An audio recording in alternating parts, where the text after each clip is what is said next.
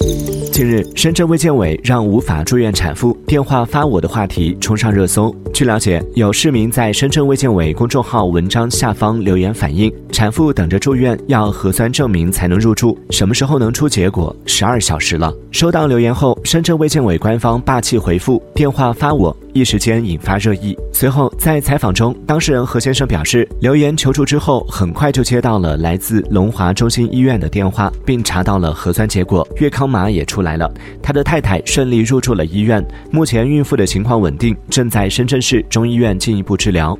一月八号晚，当事人再次现身评论区，感谢深圳卫健委。对于冲上热搜一事，深圳市卫健委宣教处处长王林在接受媒体采访时表示，深圳市政府是服务型政府。简单来说就是服务民众。当时我们没有想那么多，只想着尽快帮助市民解决问题就好。